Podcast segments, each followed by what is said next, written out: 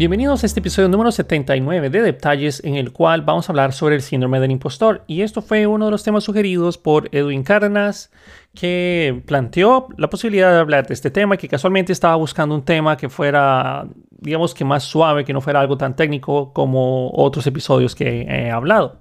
Entonces, usualmente trato de, de, ser así, unos episodios técnicos, unos un poco más abiertos. Y bueno, hoy es el tema del síndrome del impostor. Nuevamente, gracias Edwin por sugerirme el tema.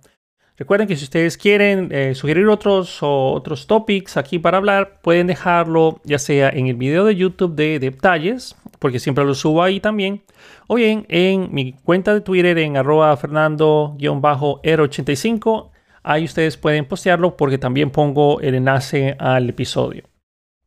También quiero darles gracias especiales a, a Ander Frank Carrasco, que pues deja un comentario bonito de que él escucha el episodio, bueno, los episodios de podcast todos los, bueno, cuando salen. Eh, es bastante gratificante recibir esos mensajes porque sé que el trabajo que uno está haciendo aquí, que es pues puro amor al deporte, como se dice vulgarmente, eh, es básicamente lo que hago semana tras semana. Y estoy tratando de hacerlo un un estándar en mi, en mi día a día, saber que cada semana tengo que grabar estos episodios de podcast porque sé que hay muchas personas que les gusta y pues crece. En fin, vamos a hablar ahora sobre el síndrome del impostor, ya mucho hablada. Primeramente, siempre me gusta que ustedes sepan que la información yo no me la invento, esto lo estoy sacando del sitio de santander.com cuando está hablando del síndrome del impostor y hay una, un artículo bastante interesante que eh, es lo que vamos a leer a continuación. Y también voy a dar ciertos puntos míos, obviamente, para tratar de expandir más el tema. Ok, vamos a comenzar. Primero, ¿qué es el síndrome del impostor? El síndrome del impostor es un fenómeno psicológico que hace que aquellas personas que lo padecen sientan que nunca están a la altura o que nunca se van a encontrar a la altura de las circunstancias. O sea, que se sienten incapaces de aceptar lo que merecen o lo que han obtenido como su fruto del trabajo de un arduo esfuerzo. Este trastorno tiene diferentes niveles y puede aparecer de manera temporal como consecuencia de algún tipo de cambio que se haya producido en la vida personal o profesional, o bien prolongarse y empeorar con el tiempo. Por esta razón es necesario identificarlo y trabajar en él, ya que puede llegar a convertirse en un obstáculo para un desarrollo profesional o inclusive personal. Por lo general, todas las personas que padecen el síndrome del impostor tienden a sentirse inseguras o a ser inseguras, por lo que se cree que este mismo puede deberse a varios factores. El primero de ellos sería dinámicas familiares disfuncionales en la infancia. Cuando se somete a la persona a una gran exigencia para obtener buenas calificaciones o hay alguien cercano a quien se le suele reconocer sus logros, provoca que se empiece a generar estas comparaciones de manera constante. Punto número dos, estereotipos de género. Las mujeres suelen padecer en la mayor medida de estos trastornos a causa de las presiones que se exigen para conjugar la vida profesional y la exigencia social de ser madres, por ejemplo. Ser demasiado autoexigentes. Cuando una persona tiene eh, o tiene expectativas realmente altas sobre sí misma y nunca llega a cubrirlas, esto empieza a generar altos niveles de ansiedad y posibles bloqueos mentales. Punto número 4. Percepción, percepción perdón, distorsionada del éxito, el fracaso y la competencia. En general, estas personas tienden a hacer esfuerzos desmesurados por los objetivos que después no compensan ese esfuerzo realizado, por lo que se cree que este mismo puede deberse a varios factores. El primero de ellos sería dinámicas familiares disfuncionales en la infancia. Cuando se somete a la persona a una gran exigencia para obtener buenas calificaciones o hay alguien cercano a quien se le suele reconocer sus logros, provoca que se empiece a generar estas comparaciones de manera constante. Punto número dos, estereotipos de género. Las mujeres suelen padecer en la mayor medida de estos trastornos a causa de las presiones que se exigen para conjugar la vida profesional y la exigencia social de ser madres, por ejemplo. Ser demasiado autoexigentes. Cuando una persona tiene eh, o tiene expectativas realmente altas sobre sí misma y nunca llega a cubrirlas, esto empieza a generar altos niveles de ansiedad y posibles bloqueos mentales. Punto número 4. Percepción, percepción perdón, distorsionada del éxito, el fracaso y la competencia. En general, estas personas tienden a hacer esfuerzos desmesurados por los objetivos que después no compensan ese esfuerzo realizado. Como se puede percibir, el síndrome del impostor es un miedo encubierto a no estar a la altura. Pese a destacar en un ámbito particular, un ejemplo muy claro de esto es cuando el estudiante ha trabajado muy duro y se presenta a los exámenes, pero cree que no va a rendir lo suficiente o que no conseguirá buenas notas, aunque luego se sorprende de haber obtenido una excelente calificación o un buen resultado. ¿Cuáles son los cinco perfiles más comunes según la doctora Valerie Young, que es una pionera supuestamente, porque lo desconozco, no sé si será cierto o no, pero la doctora Valerie Young, pionera en este estudio del trastorno, categorizó los comportamientos relativos al síndrome del impostor en los siguientes cinco grupos o perfiles. El primero sería el perfeccionista, aquellas personas que se proponen las metas demasiado altas y siempre piensan que podrán haber hecho mejor las cosas, aunque tengan éxito y hayan alcanzado ese nivel. Luego entramos al superhumano. Para cubrir sus inseguridades, esta persona cree que necesita trabajar cada vez más, lo que puede acabar perjudicando su salud mental y las relaciones con las demás personas o las demás personas que lo rodean a él. Luego tenemos el genio natural son quienes suponen que todo debe salirles al primer intento o de, forma fluida siempre y se frustran cuando no es así. Individualista. Escogen hacerlo todo por su cuenta y sin pedir ayuda a los demás por temor a que se evidencien sus supuestas incapacidades. Y el último, experto, consideran que no han sido honestos y tienen miedo a que los descubran. Ahora, mm, en la página de Santander ellos ofrecen un tipo de ¿Cómo decir una encuesta rápida en la cual ustedes pueden saber en qué tipo de, mm, bueno, cómo se perciben o cómo se pueden autoevaluar rápidamente sobre eh, si sufren o no el síndrome del impostor. Y yo los invito a que si ustedes quieren pueden hacerlo ahorita conmigo, es bastante, bastante sencillo. Y lo único que ocupamos es que ustedes abran alguna nota y simplemente, si ustedes, obviamente si no están manejando, no lo vayan a hacer, ¿no? Pero si ustedes están quietos en algún lugar o me están escuchando, pueden abrir en este momento algún tipo de notas y solo vamos a anotar ahí A, B, C y D.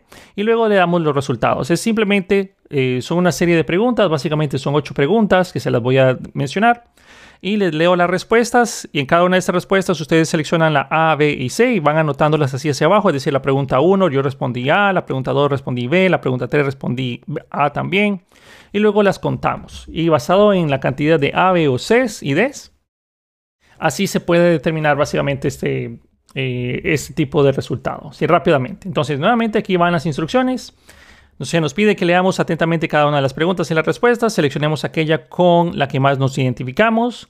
No hay que pensarlo demasiado, usualmente la pregunta o la respuesta se hace bien natural, es decir, ah, sí, yo me identifico con este tipo, no hay que como sobrepensarlo. Dos, una vez que haya respondido las ocho preguntas, se puede hacer el recuento o hagamos el recuento para ver cuál es la que más se repite. Y basado en la que más se repite, nosotros ya tenemos el resultado final del examen. Y bueno, eso es básicamente todo. El título de esta encuesta nuevamente se encuentra dentro de la página de Santander, de santander.com. Dice, ¿tienes el síndrome del impostor? Descúbrelo aquí, vamos a ver. La pregunta número uno. Recuerden que esto no sé si será científico o no, psicológico o no. No tiene que sentirse mal por ningún resultado, pero por lo menos nos va a ayudar a tener una autoevaluación. Ok, uno. Aunque te suele ir bien cuando tiendes a afrontar algún tipo de reto, como algún examen, alguna conferencia, etc., después de hacerlo, te vas con la sensación de no haber cumplido con las expectativas y te sorprendes cuando ves un resultado muy bueno. Entonces, la A siempre, B a menudo, C algunas veces, D nunca. Nuevamente, es si te sorprendes cuando haces algún tipo de trabajo, como algún examen, una entrevista o una conferencia y te sorprendes de haber hecho, o sea, te sorprendes cuando ves un resultado bueno. A siempre, B a menudo, C algunas veces y D nunca. Entonces anótenlo por ahí y, bueno, y ahora vamos con la segunda. La 2 dice, sueles sentir miedo de que te evalúen y haces todo lo posible para evitar esa situación. Nuevamente le doy la pregunta, ¿sueles sentir miedo de que te evalúen y haces todo lo posible para evitar esa situación? A, siempre, B, a menudo, C, algunas veces, D, nunca. Bueno, y ahí ustedes lo van anotando. Número 3. Aunque has trabajado mucho para llegar donde estás, sueles atribuir tus logros a un golpe de suerte o factores externos. Nuevamente, aunque has trabajado muy duro para llegar donde estás, sueles atribuir tus logros a un golpe de suerte o factores externos. A, siempre. B, a menudo. C, algunas veces. D, nunca. Nuevamente, A siempre, B a menudo, C algunas veces, D nunca. Y ahí lo notamos. Vamos con la pregunta número 4. ¿Te cuesta delegar las tareas porque sientes que el resultado no será el mismo y que no cumplirán tus expectativas? A, siempre. B, a menudo. C, algunas veces. D, nunca. Repitamos la pregunta, ¿te cuesta delegar las tareas porque sientes que el resultado no será el mismo y no cumplirán tus expectativas? A, siempre. B, a menudo. C, algunas veces. D, nunca. Vamos pasando a la mitad de este cuestionario, vamos por las 5. En el trabajo te obsesionas con cada tarea para que sea perfecta. A, siempre. B, a menudo. C, algunas veces. D, nunca. La pregunta número 5 de nuevo. En el trabajo te obsesionas con que cada tarea quede perfecta, es decir, te obsesionas que con que, cada tarea que el trabajo que realices sea perfecta. A, siempre. B, a menudo. C, algunas veces. D, nunca. La pregunta número 6, nuevamente anoten eso, o sea, anoten el resultado, ya lo vamos a contar. 6. A menudo te quedas hasta tarde trabajando aunque nadie te lo pida. Bueno, creo que esto en Latinoamérica no pasa porque siempre lo piden. bueno, muchas veces. En fin, 6. A menudo te quedas hasta tarde trabajando aunque nadie te lo pida. A. Siempre. B. A menudo. C. Algunas veces. D. Nunca. A menudo te quedas trabajando tarde aunque nadie te lo pida. Esa es la pregunta número 6. A siempre, B a menudo, C algunas veces, D nunca. Vamos con la 7. ¿Consideras que tienes que conseguirlo todo sin ayuda? A siempre, B a menudo, C algunas veces, D nunca. 7. Nuevamente la vamos a leer. ¿Consideras que tienes que conseguirlo todo sin que nadie te ayude? A siempre, B a menudo, C algunas veces, D nunca. ¿Te cuesta trabajo intentar algo en lo que no destacas o empezar una actividad completamente nueva? A. Siempre. B. A menudo. C. Algunas veces. D. Nunca. Vamos a repetir la pregunta número 8. ¿Te cuesta trabajo intentar algo en lo que no destacas o empezar una actividad completamente nueva? A. Siempre. B. A menudo. C. Algunas veces. D. Nunca. Ok, en este momento tienen unos segundos para que cuenten eh, cuál de esas letras A, B, C o D es la que más predomina de, su selección. Es decir, si tienen más A, tienen más B, más C o más D. Cuéntenlas, tienen unos 5 segundos y ya vamos a dar ciertos resultados. Ok. Vamos con los resultados entonces. Si ustedes tienen la mayoría de A, es hora de confiar en tus capacidades. Tiene las características de una persona con el síndrome de, impostor en un grado alto, ya que sueles tener una gran dificultad para reconocer y aceptar tus logros. Consideras que todo tiene que ser perfecto desde el primer momento y no permites el menor error porque sientes que has llegado hasta donde estás únicamente por un golpe de suerte. Los retos, las evaluaciones y las situaciones nuevas te producen un estrés emocional que podría ocasionar algún tipo de bloqueo, ansiedad o hacerte perder nuevas oportunidades. Empieza a confiar en ti y no dejes de lado los retos por lo que crees que no estás a la altura. En este sentido, deberías de repasar con atención el camino recorrido y valorar lo que has logrado, además de aprender que los errores también es una forma de aprendizaje y sobre todo, no te compares con los demás. Cada uno de los em, que cada uno han recorrido un camino totalmente diferente y ha partido de puntos totalmente diferentes. Vamos con eh, las personas que tienen una mayoría en letras B o C. Aquí se agrupan estos dos, B o C. Aprende a, valorarte. Tienes rasgos moderados del síndrome del impostor. A veces sientes que no tienes la suficiente competencia para lograr lo que te propones. Por eso te puede costar tomar decisiones y apostar por los proyectos que tienes o por los proyectos que quieres. Este resultado es un pequeño aviso para que estés alerta y comiences a cuidar tu autoestima antes de dejar pasar oportunidades valiosas por no sentir que eres capaz de arriesgarte. Y si ustedes tienen la mayor parte de respuestas con D, vas por un buen camino. Enhorabuena, casi no tienes síntomas del síndrome del impostor a la hora de realizar tus actividades cotidianas y desarrollarte en el plano profesional. Sabes volver la vista atrás y reconocer tu propio esfuerzo. Te desenvuelves como pez en el agua ante cualquier tipo de situación y te sobrepones al miedo a fallar, porque sabes que si en el riesgo no aparecen nuevas oportunidades. Si has identificado con alguna de las otras opciones, seguramente se deba a alguna situación especial y circunstancia en la que ha, o te ha afectado de manera puntual tu seguridad en ti mismo. También aquí hablan sobre cómo trabajar el síndrome del impostor. El síndrome del impostor se manifiesta a través de diversos síntomas, visibles en actividades o actitudes como la no aceptación de los elogios y el empeño excesivo que se pone en una tarea o también la mm, comparación constante. Lo primero que hay que hacer es reconocer estas posturas. Uno, no aceptar las recompensas. El hecho de no interiorizar los logros o los propios logros hace que al recibir alguna felicitación, como algún tipo de premio, una buena calificación o, un, elogio, esta persona lo atribuya a otras causas. Por ejemplo, me ha ido bien porque revisé eh, con algún compañero o he tenido suerte o no ha sido de todo mi, mi mérito. Si bien es cierto que trabajar en equipo contribuye a conseguir mejores resultados en la mayor parte de las actividades, bueno, que eso depende, ¿no? También hay detrás un trabajo individual. Por este motivo es importante que siempre se reflexione sobre el camino que se ha recorrido para recordar qué se ha llegado o cómo se ha llegado hasta este punto y que eso ha sido fruto del esfuerzo personal. Punto número 2. Intentar ser un superhéroe. Una actividad muy habitual es tratar de ser siempre el mejor, actuar como invencible y superpoderoso. El problema es que cuando no logras llegar a esos objetivos que tú mismo te estás poniendo, sientes que has fracasado. Sin embargo, a veces es mejor aceptar que tenemos algunas limitaciones y que debemos pedir ayuda. Punto número 3. Comparación constante. En ocasiones, compararse puede ser útil, no obstante, la mayoría de las veces esto genera algún tipo de ansiedad, sentimientos de envidia o baja autoestima bueno, y o baja autoestima. Para hacer frente a esta actitud, procura enfocarte en tus objetivos y revisa todo lo que has logrado y hecho hasta ahora. Tal como afirmaba Confucio en la frase, abro comillas, saber que se sabe lo que se sabe y lo que no se sabe lo que no se sabe. He aquí el verdadero saber. Vamos a ver si lo leí bien, porque está raro. Ok, vamos de nuevo. Abro quotes o comillas. Saber que se sabe lo que se sabe y lo que no se sabe lo que no se sabe. He aquí el verdadero saber. Una de las primeras claves que necesitas para gestionar el síndrome del impostor es reconocer tus fortalezas y debilidades reales. Aprender a confiar en ti y en el fruto de tu esfuerzo es el trabajo que conlleva el tiempo de dedicación, como también aceptar que nadie es perfecto. En este sentido, continuar adquiriendo conocimientos sin importar la edad que tengas es una de las mejores vías para obtener esta confianza.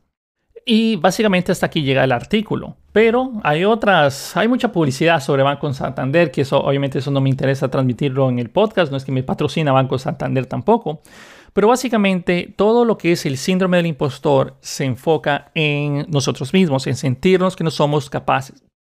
Nuevamente, aquí se habló bastante sobre qué hacer para lograrlo, pero muchas personas tienden a sentirse que a pesar de que pueden ser o han tenido muchos logros en su vida o que pueden ser los mejores, sentirse que no están a la altura, eso es parte del problema.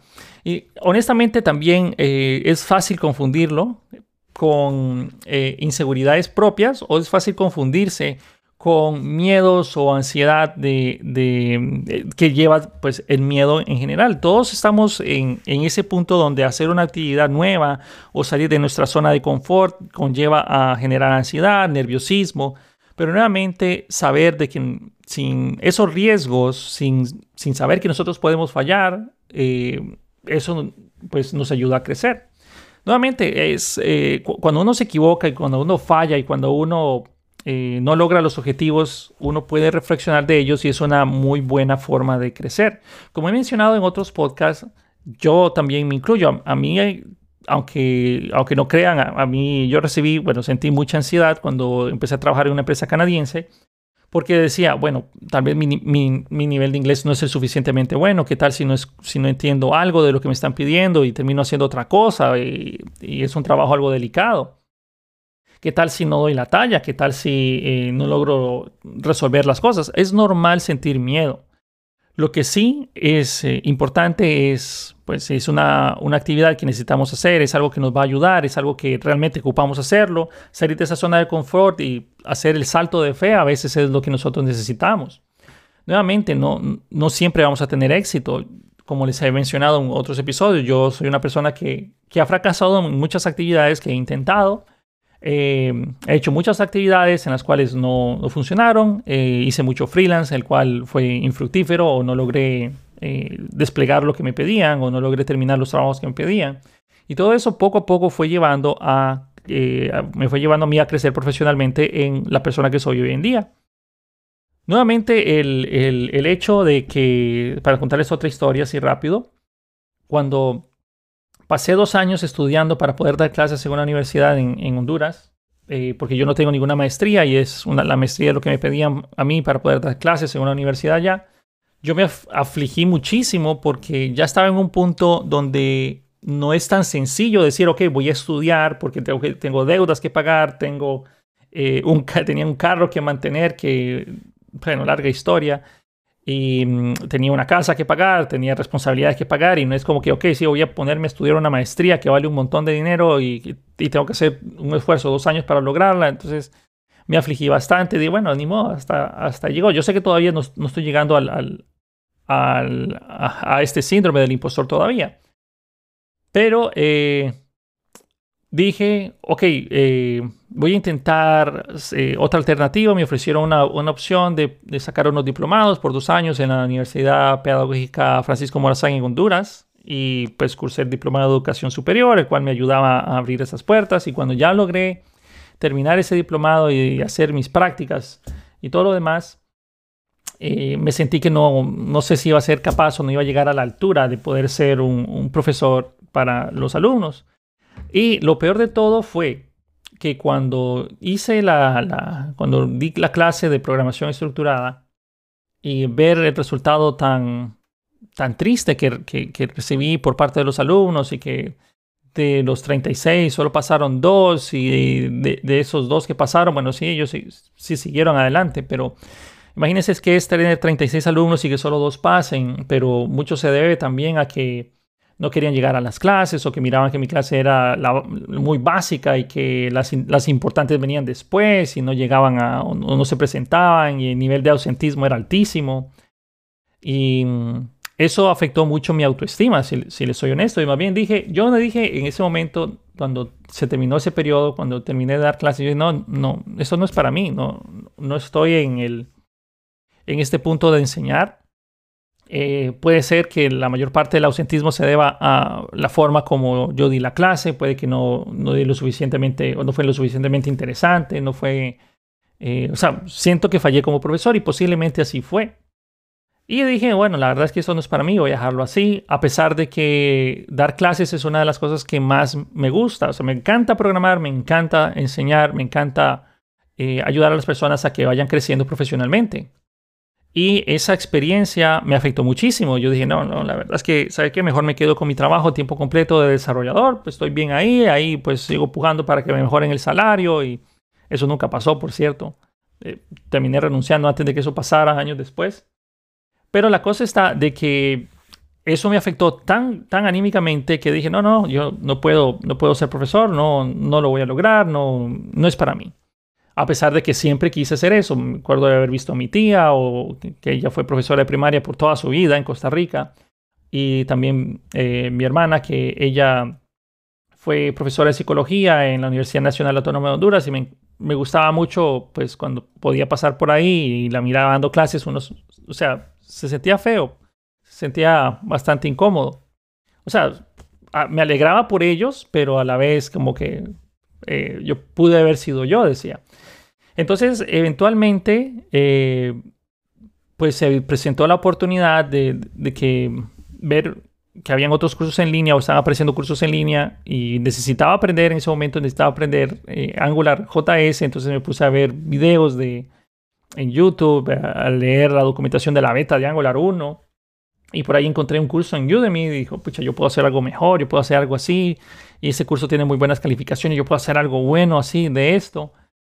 Y a pesar de que todavía tenía este miedo a no ser lo suficientemente bueno, o tenía el miedo a no lograrlo, o tenía miedo a no a, sufrir la misma experiencia que me había pasado, tal vez mucho más de uno dirá, ah, bueno, pues esto no es el síndrome del impostor, pero créame que fue bastante duro lograrlo. Y luego cuando estaba haciendo el curso decía, no, esto tiene que salir perfecto en el, mero, en el día uno porque si no, eh, no voy a tener los resultados esperados. Y bueno, es, fue una, una, jornada bastante dura. El hecho está de que todo el mundo sufre de algún tipo de, de, nivel de este síndrome, básicamente, que también hay que tener presente de que se puede confundir con eh, el miedo, salir de la zona de confort y todo lo demás, porque es algo bastante abierto. A lo que voy es eh, la mejor manera de, de, de, afrontar este punto, porque también me, pre me, preguntaban de cuál manera de, de, salir de esto, eh, ustedes tienen que autoanalizarse. Miren hacia atrás, o sea, olvídense de donde están ahorita, olvídense de lo que viene mañana, lo que va a suceder mañana, lo que va a suceder en unas horas. Miren el camino que ustedes han tomado para llegar donde están. Ok, estoy en esta empresa, esta empresa estoy logrando eh, el trabajo que me están pidiendo, lo he logrado hacer por años de estudio, preparación, estoy aquí y lo he logrado o estoy aquí porque apliqué una entrevista laboral, todavía no sé, bueno, obtuve el trabajo, pero todavía no sé si lo voy a, si voy a poder llevarlo, pero pasaste la entrevista laboral, eso significaría de que tienes lo mínimo que la empresa estaba buscando y que fuiste calificado. Y recuerden que usualmente las empresas no solo seleccionan a la primera persona que llega, es decir, le ganaste a muchas personas ese, ese puesto. Entonces, estos son méritos que tú estás logrando a pesar de que tal vez no los veas. El hecho de estar ahí parado donde estás, haber logrado llegar hasta donde estás, haber analizado y, visto hacia atrás y pasé todas estas clases en la universidad, lo logré. No importa si no fueron las mejores notas o si fueron las mejores notas, logré pasar esa, esa carrera universitaria o estoy cursándola, pero hay unas clases que las he pasado muy bien, hay otras clases que me cuestan un poco más, pero estoy aquí, he logrado esto, he logrado aquello, tengo, eh, logré sacar mi casa, eso es un gran esfuerzo, es un gran logro. Eh, tengo alguna, una familia que depende de mí. Miren, todo, yo sé, yo sé que a veces es difícil no ver los logros.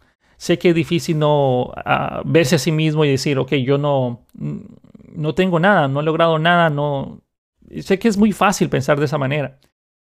Pero nuevamente, analicen los logros. Inclusive el hecho de que ustedes tengan una pequeña computadora, de que ustedes tengan un dispositivo en el cual ustedes me puedan escuchar o tener un dispositivo en el cual ustedes puedan trabajar, eso es un grandísimo logro que no todas las personas tienen el privilegio de tener. Ustedes están en un camino que la verdad es, eh, a comparación de la mayor parte de las personas, especialmente en América Latina, en otros países donde las situaciones están bastante duras, ustedes están en un punto donde están muy, muy bien. Cierto, tendrán sus problemas, cierto, tendrán sus incapacidades, cierto, tendrán sus limitantes, tendrán una gran cantidad de cosas, pero analícense, analícense a sí mismos, solo ustedes saben cuáles son los logros. Nuevamente, hace, algunas semanas hablé de un podcast con, de, que, fue unas palabras de Jordan Peterson, no, Jordan Peterson, que es un psicólogo canadiense, el cual habla sobre, o hablábamos sobre la comparación contra otras personas, y la verdad es que no se comparen contra otras personas. Las otras personas han vivido, han tenido un punto de inicio diferente, han logrado las cosas de manera diferente, y no sabemos realmente lo que ellos eh, están viviendo. Puede que la comparación que nosotros estemos haciendo con esas personas sea una comparación que no existe. Por ejemplo, puede ser que ustedes digan, ah, bueno, esa persona está súper bien, pero realmente no sabes qué es lo que está esa, persona viviendo, solo estás comparándote con lo que se logra vislumbrar, que no necesariamente es la realidad. Entonces, nuevamente, analícense a sí mismo, miren sus logros, miren cada uno de los pasos que ustedes han dado para estar en el punto donde ustedes están. Si van al camino al trabajo en este momento, es un gran logro, traten de hacer lo mejor que ustedes puedan si el trabajo que ustedes tienen, pues desafortunadamente no los, no los hace felices, que la verdad es que es, no es, es la mayoría de los casos donde simplemente trabajan porque hay que trabajar, porque si no me muero de hambre o tengo deudas que pagar. Pero nada les impide a ustedes seguir buscando y creciendo y tratar de ser la mejor versión de ustedes el día de hoy.